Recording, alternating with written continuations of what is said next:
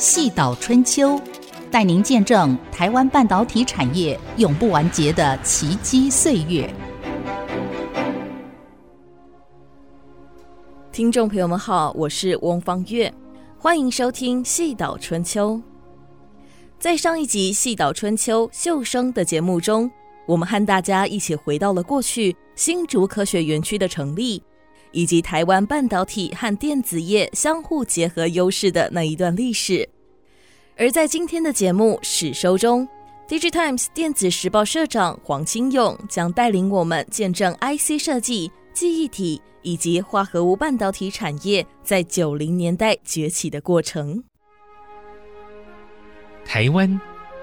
葡萄牙人口中的福尔摩沙，在产业先贤投入无数个春与秋的淬炼之下，一座光彩熠熠的东亚细岛就此诞生。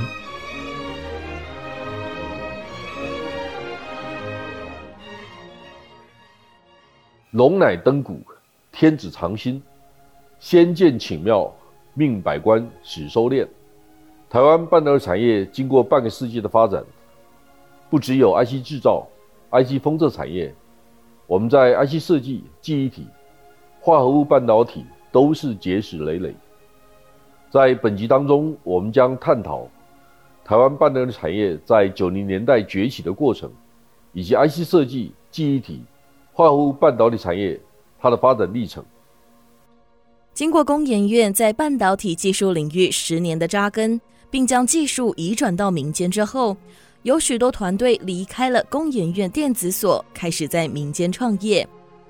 华邦电子也是在这个过程种下了种子，在一九八七年和工研院举行技术转移的签约仪式。华邦电子董事长焦佑军告诉我们，华邦电子在经营初期面临许多挑战，后来开始投入记忆体市场，并扮演一个利基型的角色。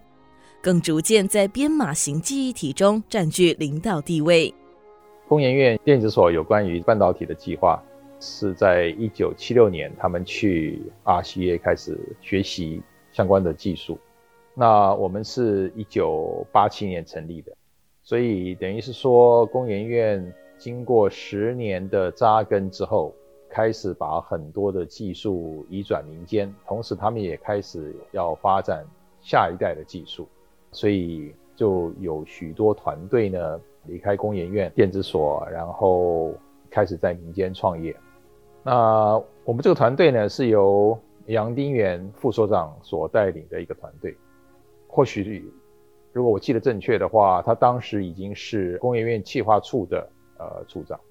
他们来的时候呢，就跟我们说明说，他们希望把工研院内部一些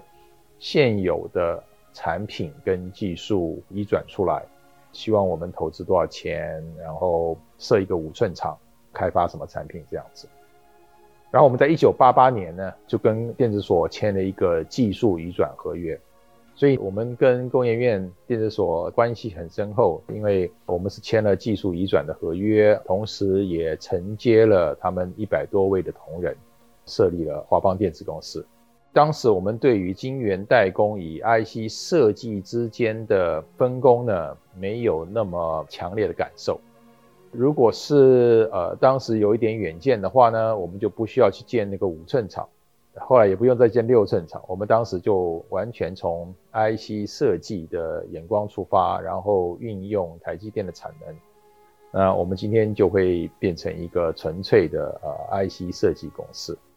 但是因为我们选择了自己盖厂，碰到了最大的问题呢，就是产能很难填满，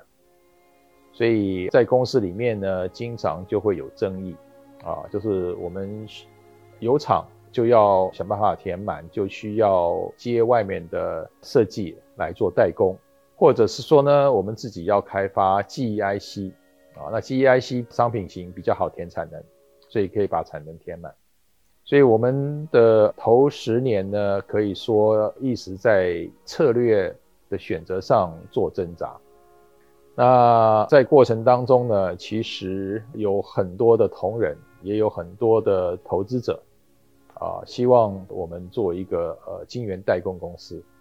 但是我一直抗拒这个选择，呃，因为已经有台积电又有联华电子两家在前面啊，如果我们做了第三家的话呢，似乎重复性太高，竞争也太过激烈。那当时台湾的记忆 IC 产业并没有很成熟，所以我就希望说，从记忆 IC 产业的方向来前进，做一个自有产品的公司。记忆体基本上从应用面来讲分三种，一种呢我们称之为呃资料储存的，就是现在大部分人在谈这个 NAND 的时候啊，它是做资料储存用的。那一种呢是它不断的在工作的，当处理器在工作的时候呢，它就跟着处理器很忙碌，这种我们叫做工作型的记忆 IC 呢，就是 DRAM。那第三种呢，就是我们现在在世界上比较具有领导地位的呢，我们叫做这个编码型的储存的记忆体。那这三个市场呢，DRAM 跟 NAND 是非常大的市场。从财力的眼光来看，从风险的眼光来看，我们是没有能力进入这两个市场里面啊。所以在第一任里面呢。呃，我们是扮演一个利基型的角色，在资料储存的这个记忆体里面呢，我们是完全没有参与的。那我们居领导地位的呢，是这个编码型的记忆体。编码型的记忆体呢，它基本上呢是在所有的电子用品里面呢都必须要有啊，因为所有的电子产品呢，它在运作的时候呢，我们人都要控制它啊。那人要控制它的方式呢，就是把我们的指令呢放在这个编码型的记忆体里面。但它的可靠度的要求也非常非常的高，用来做编码型的这个记忆体的技术呢，也非常的多样化啊。早期的时候呢，有 e s q u a r e p o m 有 Mask ROM，后来有 NOR Flash。那事实上，现在 NAND 的技术呢，也可以拿来做编码型的记忆体的储存之用。那如何用不同的技术来完成这个控制码储存的工作？事实上，面有很多发想的空间。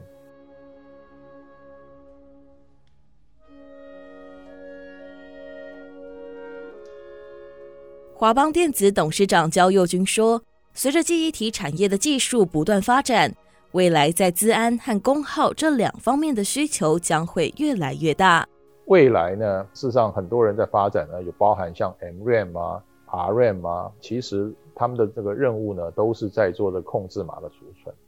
那你说这个未来的技术发展会朝什么样的这个趋势呢？其实有几个事情呢。”可以在这里稍微描述一下的，一个就是说安全，因为现在骇客的能力越来越强，你怎么样防卫你的电子产品的控制不会被骇客修改？所以编码型记忆体的安全的能力必须要不断的提升，这是第一个。第二个呢，因为现在物联网的关系呢，有非常多的电子产品呢是放在外面的，那放在外面的时候呢，它的能量的消耗啊，电源的消耗呢必须要低。所以，如何降低编码型记忆体的功耗跟使用的电压，也是另外一个重要的发展方向。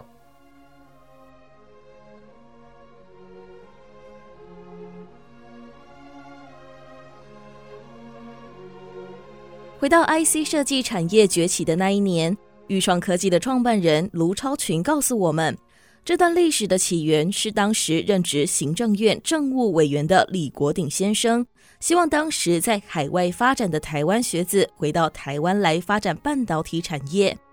由这些优秀的归国人才将自主自立的产业生态链建立起来。而钰创科技协助台湾定下了半导体产业自主研发的基础，也定义了台湾第一个八寸晶圆。创办人卢超群说：“钰创不只是做 IC 设计，更是 IC 建筑师。”随后，市场对储存容量和快速读取的需求，让钰创科技的技术打入苹果的第一款 iPod 随身听，也让钰创科技成为隐形冠军。钰创是成立在一九九一年，那那个时候是有国家的任务，因为李国鼎要张忠谋先生跟我们把半导体在台湾的规模扩大，而且能够自立自主去做技术。变成一个国家的产业。台湾的半导体开始的时候，我正在大学毕业。那我们是从 RCA 拿到技术，后来我们成立很多公司，说像外商，譬如说台积电跟荷兰的 Philip 有合作。但是到了九零年代，这个李国鼎先生啊，他就是坚持，不管要投多少人力，我们要自己做。那全世界也没有人要把技术交给台湾，然后由工研院去扩散，这个不是人家要的。所以呢，李国鼎就说：“那你们把我们台湾训练到美国求学就业的人叫回来，由他们来把这个自主自立的产业给定义出来。”所以呢，我其实是一个建筑师，就像营造业里面有营造厂要建房子。但在建房子前，要把各处建的材料、房间、采光、电的来源、水的来源都要设计好。所以呢，豫创承接了这个案子，就成立公司。那我们就定义了台湾第一个八寸晶圆、零点五微米的 CMOS。那个时候台湾有的是六寸晶圆，一微米。哦，那我们用十六 megabit DRAM 当 driver。来试验我们做的这个大楼营运这个 function 对不对？没想到我们接了这个任务以后，跟工研院的同仁，跟台积电、联电公司，大家一套 development，在三年以上，大概四年不到的时间呢，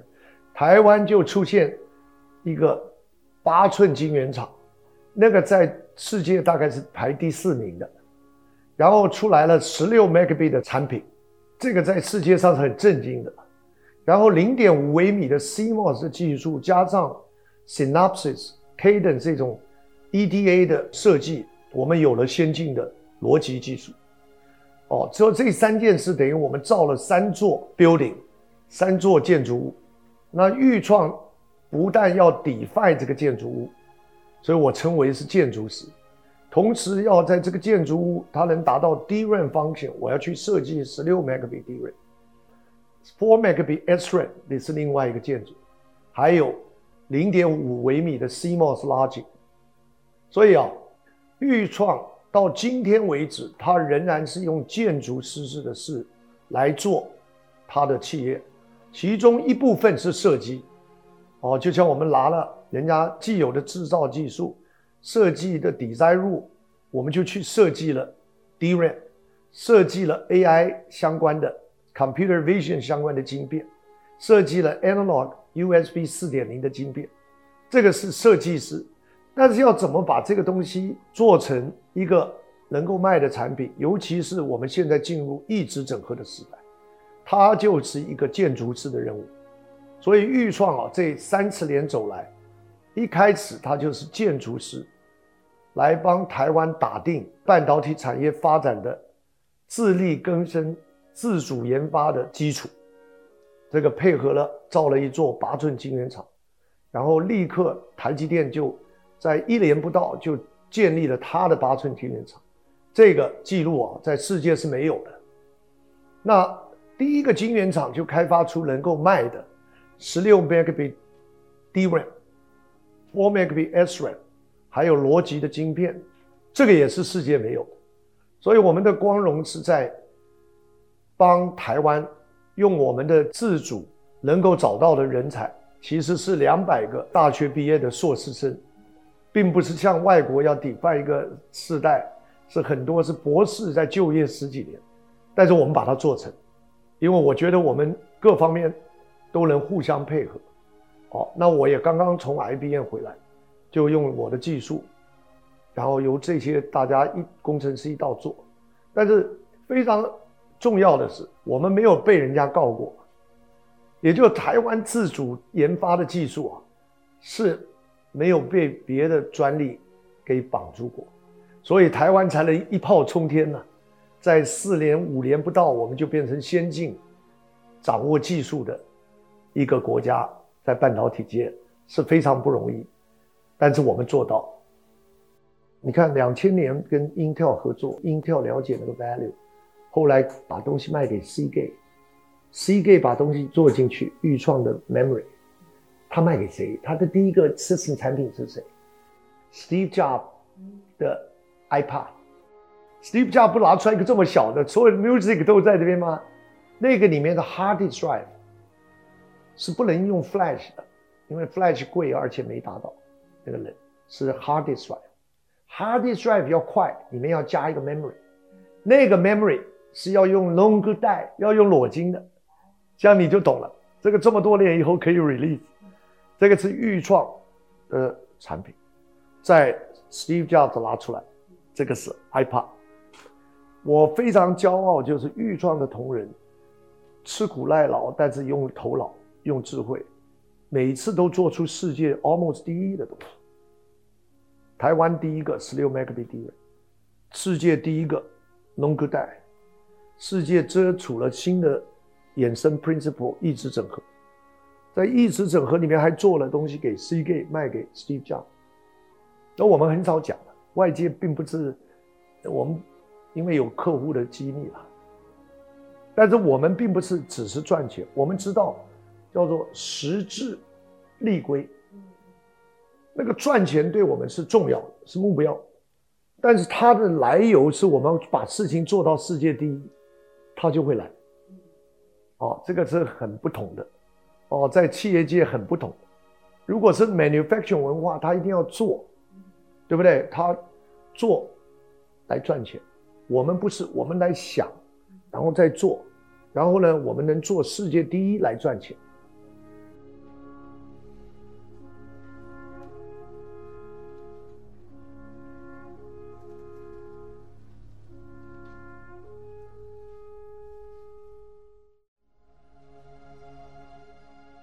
欢迎回到《细岛春秋》，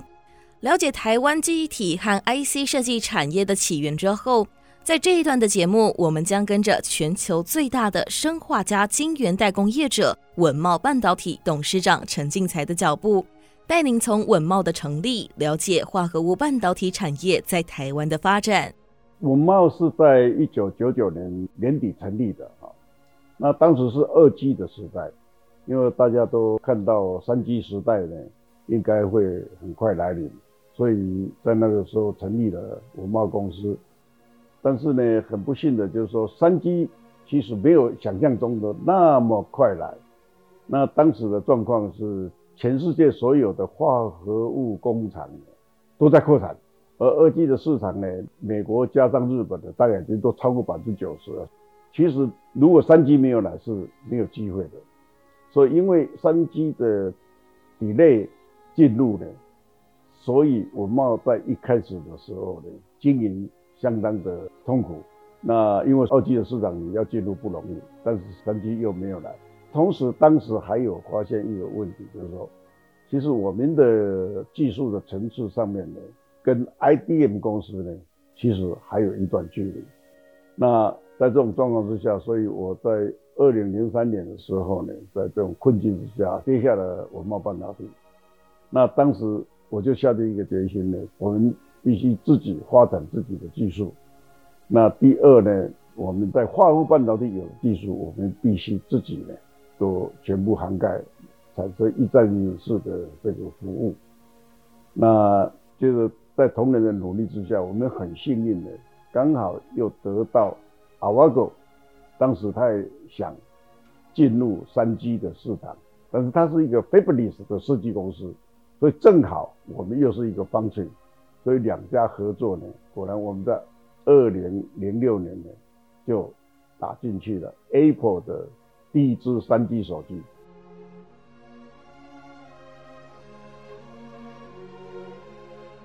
稳懋半导体在经过多年的努力之后，终于打入苹果第一支三 G 手机的供应链。稳懋半导体用诚信和开拓打进市场，成为台湾重要的化合物半导体业者。董事长陈进财也告诉我们，未来随着五 G 和物联网的快速发展，化合物半导体也将逐渐受到重视。所以这几年呢，所以你想一想，从一九九九年到二零零三年呢，这几年呢，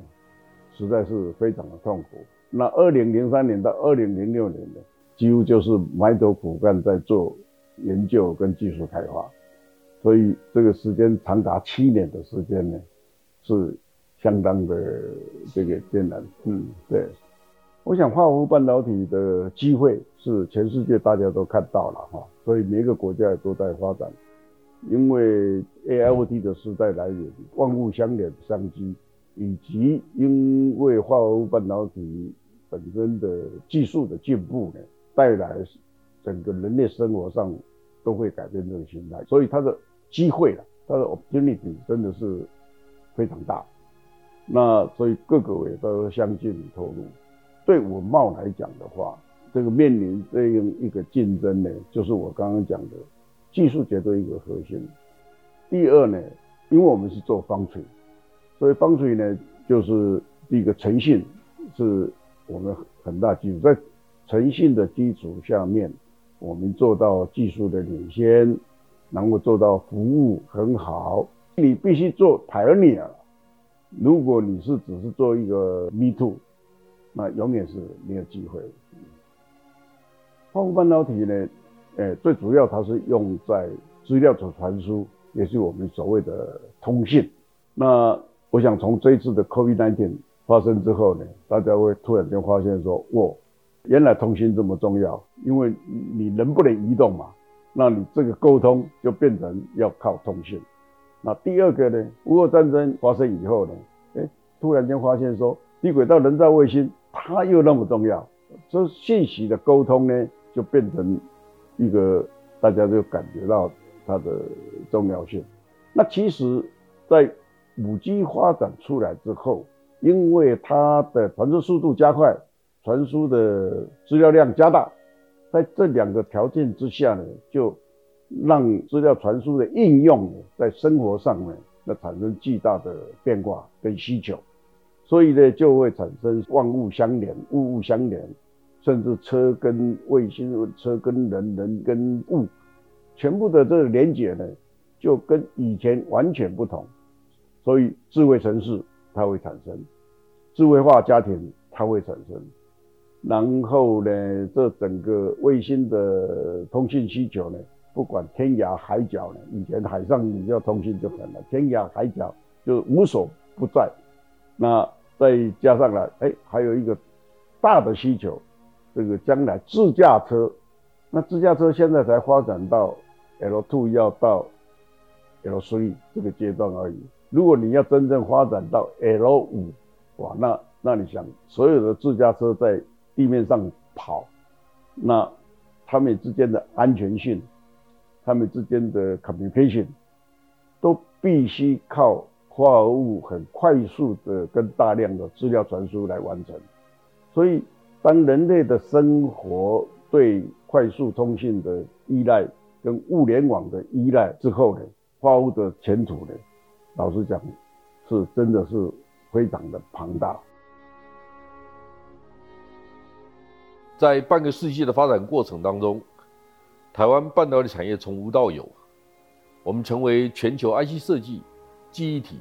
还有化合物半导体的重要力量。裕创。华邦、稳懋这些企业的生与长，凸显了台湾半导体产业的完整性跟百花齐放。他们在技术创新跟市场上的成功，为整个产业奠定了坚实的发展基础。未来台湾半导体产业仍将持续发展，掌握市场的趋势跟技术的创新，